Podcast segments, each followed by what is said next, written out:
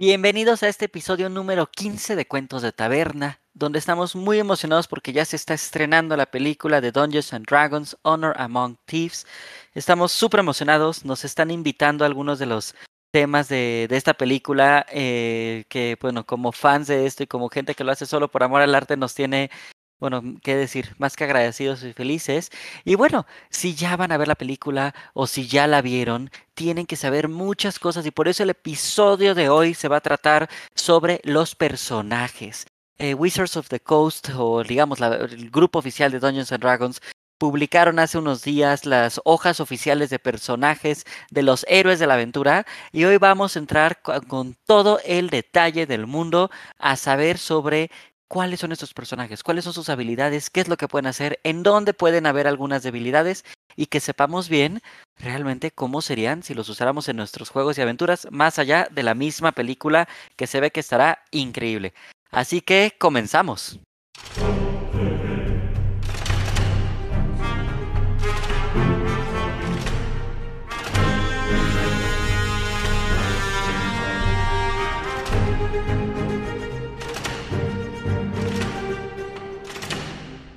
Ya llegaron a Cuentos de Taberna, el lugar donde podrán aprender y conocer todo sobre Dungeons and Dragons. Yo soy Jordi y como siempre aquí me acompaña Fala. ¿Cómo estás, Fala?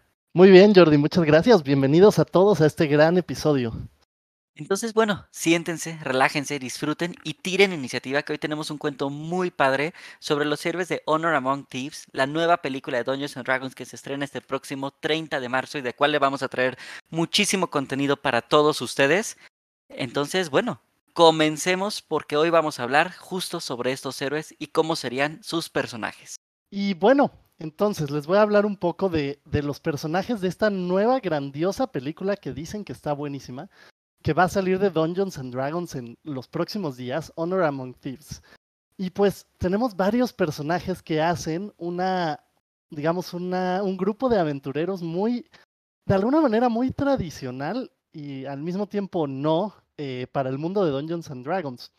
Eh, tienen algunos ataques inusuales, un poco de magia inusual, ¿no? Que me, me, imagino un poco tiene que ver con la narrativa de la película, pero también tiene que ver con, con nuestros héroes en particular y su pasado. Entonces les, les, voy a hablar un poco de en qué son buenos y en qué no son buenos estos personajes.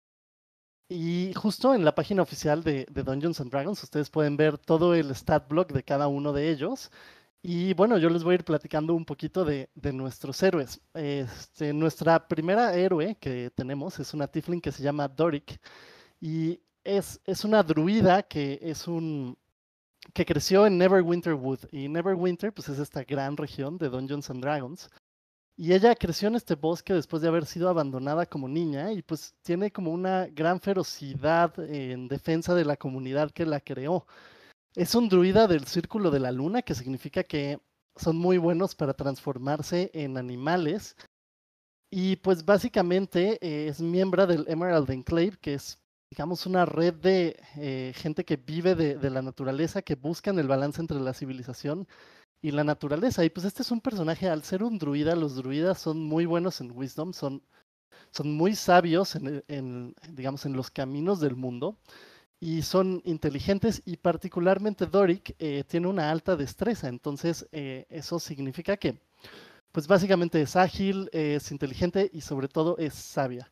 Y una de las cosas más, más interesantes que tiene es que ella tiene la capacidad de transformarse en un Owlbear, que no es una de las criaturas que normalmente se podría transformar un druida, pero en este stat block de de, la película, ella tiene la capacidad de hacerlo cinco veces al día, por ejemplo. Entonces hace como un personaje muy, muy interesante. También tiene otra cualidad, eh, una reacción que se llama Fire Rebuke, que usualmente está más asociada a los Warlocks que usan su reacción, digamos, para, para dañar a una criatura que los dañó. Entonces eso te habla un poco de que tiene un temperamento un poco explosivo. Otro de, de nuestros personajes es Edgin Darvis, que es este, un bardo en todo el sentido de la palabra. Eh, es interpretado por Chris Pine en la película y pues básicamente tiene un talento para la improvisación y la estrategia. Como buen bardo, pues también tiene un talento para, para contar historias y básicamente es carisma primero y después magia o músculo para escapar problema. Pero también algo muy interesante y algo que me gusta mucho de, la película es que realmente eh, interactúan con todo el espectro del mundo de Dungeons and Dragons, con sus organizaciones, con las ciudades, los bosques, y en el caso de, de Edgin, él es miembro de los Harpers, que son una organización de espías que se dedica a proteger básicamente a, la gente común. Y, básicamente él, al ser un bardo, es un ladrón, pero es un ladrón con corazón de oro, ¿no? Un poco a la Robin Hood, que básicamente solo le roba a las personas que cree que lo merecen. Y él, pues, es muy bueno en carisma, es sabio también, es bueno en destreza. Digamos que los personajes de la película son un poquito buenos en todo. Y básicamente él tiene la capacidad de hacer eh, inspiring words o palabras de inspiración. Puede charmear personas, puede eh, disfrazarse. Entonces, básicamente, pues es un personaje muy, muy inclinado a, al engaño, al carisma, como cualquier buen bardo debe de ser. Em, otro de los personajes que tenemos es Forge Fitzwilliam, que es interpretado por este, el actor, eh, ay, se me olvidó un poquito el nombre en este momento, bueno, ahorita me voy a acordar, eh, que es un artista que manipula a otros con mentiras y con, digamos, con adulaciones. Este, y básicamente es alguien que dejó como muchas promesas rotas, identidades cambiadas, eh, distintas. Entonces, básicamente es alguien con una moral un poquito gris. Y es el actor Hugh Grant. Una disculpa, pero me acordé un poquito después. Y pues básicamente eh, disfruta las cosas más finas en la vida. Entonces es alguien como con mucho engaño. Tiene un carisma incluso más alto que Edgin, por ejemplo. Entonces es alguien mucho más diseñado al engaño. Este, tiene la capacidad de escabullirse, tiene multiataque, tiene, es mucho más ágil de lo que parece. Entonces es un personaje muy interesante porque digo, no he, no he visto la película, pero creo que hace un contraste interesante con, con, con Ed porque creo que es lo que Ed sería si, si no tuviera ese corazón de oro. Creo que Forge Fitzwilliam es como la versión más hacia el ladrón del mismo Ed entonces a lo mejor se ve un poco reflejado en él y en lo que hace, cosa que es muy interesante. Otro personaje que es interpretado por Michelle Rodríguez en la película, que es increíble, es Olga Kilgore, y ella básicamente es una, una barbarian y básicamente es una persona de pocas palabras que deja que sus acciones y sobre todo sus puños hablen por ella. Y pues es, un, es una combatiente muy feroz y pues básicamente usa sus armas y todo. Ella es muy buena en, fuerza, tiene mucha fuerza, pero por ejemplo a lo mejor su inteligencia no es tan tan alta, entonces a lo mejor depende un poco más de Ed y de los demás personajes como para compensar eso. Es muy buena en intimidación, eh, tiene habilidades de supervivencia, pero puede ser a lo mejor un poco reckless em, y, básicamente eso la puede hacer eh, meterse en problemas, que es algo que le suele pasar a los, a los barbarians, ¿no? Algo interesante de, de los personajes es que es que todos tienen, digamos, eh, básicamente ventajas y desventajas. Sin embargo, no de todos se especifica su clase per se. Entonces, por ejemplo, en el caso de Olga, a mí me parece que es algo parecido a un Barbarian. Sin embargo, la character sheet no lo especifica como sí lo hace en el caso de Edgin, de Edgin Darvis, que es eh, un bardo. Lo especifica. En el caso de Olga no, pero tiene como elementos un poquito de todas las clases marciales, ¿no? De un poquito de peleador, un poquito de barbarian, pero por las características que dice, este, el armored defense es algo de los, de los barbarians. A mí me da la impresión de que se acerca o se trató de acercar un poco más a los, a los barbarians. Y ella, pues, es un miembro de la Utgard Elk Tribe y básicamente, este, es alguien que vive a través de su fuerza. Su fuerza es, digamos, su, característica más eh, representativa. Eh, otro de los personajes es Simón Aumar. Y Simón es alguien que, que tiene un pasado difícil con su familia, como muchos personajes de Dungeons and Dragons. Muchos tienen, este, por supuesto, el reconocidísimo pasado trágico. Entonces Simón básicamente sufre bajo el peso de su nombre familiar. Es el descendiente de un elfo y un mago muy legendario que se llamó Elminster Aumar y, y básicamente él no tiene completamente todavía la habilidad para el poder y tiene algo de Wild Magic Sorcerer porque sus hechizos de pronto salen mal o de pronto son medio random. Entonces eso lo hace muy interesante. Em, porque tiene un poquito, él de hecho sí es un sorcerer, sí lo especifica, y como buen sorcerer tiene un carisma muy alto, pero a diferencia de Edgin, donde su carisma es a lo mejor más dado a ser eh, vivo, a ser así, eh, un poco vivo e inteligente en el sentido de, de inteligencia de calle, a lo mejor Simón, su carisma se va más hacia que es una persona que está tratando de hacer el bien, que está tratando de descubrir sus poderes y un poco por eso eh, tiene un tipo de carisma distinto y eso es algo que, vale muchísimo la pena y es súper interesante de esto, es que puedes ver cómo se roleplayarían dos tipos de carisma distintos o tres también, si comparas al personaje de Hugh Grant. Entonces, hay, hay, cosas muy interesantes, él es muy bueno en esto, por supuesto no es nada bueno en fuerza, tiene 8 de fuerza, un menos uno, ¿no? Pero también es algo bueno en decepción, es bueno en historia, bueno en religión, y pues para habitar el mundo se necesita gente para las aventuras que, que haga eso. Y por ejemplo trae un, una bag of holding, que es uno de los ítems más reconocibles de Dungeons and Dragons, que es esta bolsa donde pues básicamente cabe todo, ¿no? Y pues tiene, tiene algunos hechizos, que es Chaos Bolt, y puede usar la Wild Magic Table, tiene Minor Illusion, Predestig puede hablar con los muertos, tiene Mage Armor, tiene muchas habilidades de mago, de sorcerer. Es como un poco una aglomeración de, de cualidades mágicas.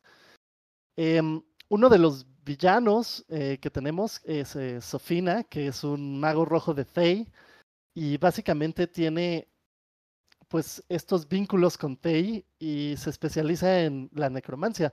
Entonces, básicamente tiene magia de muerte. Y pues básicamente este tipo de magos en el mundo de Dungeons and Dragons pues son temidos y muchas veces son aislados del resto del mundo. Entonces, pues básicamente es, es un villano, es eh, neutral evil, es un wizard de, de, clase y pues básicamente tiene una inteligencia muy muy alta.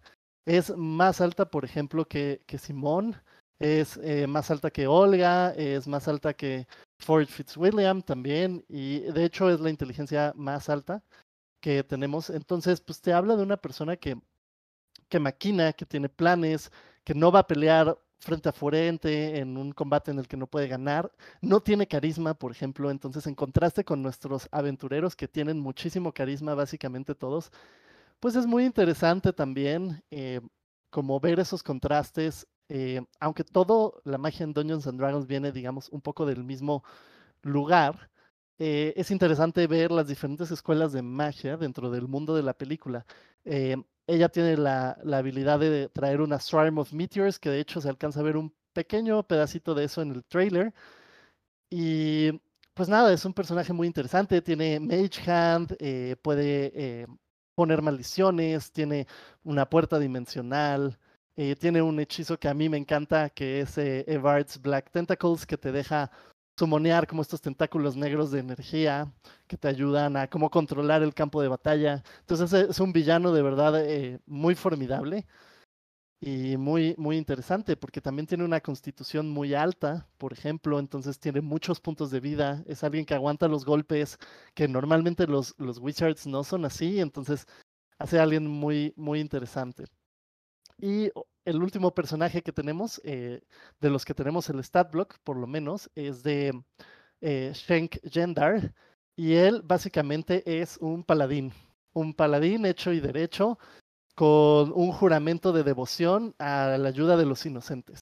Él es un caballero en armadura reluciente, inspira bondad y las palabras eh, ni mi virtud ni mi espada se romperán es lo que trae en su, en su espada legendaria.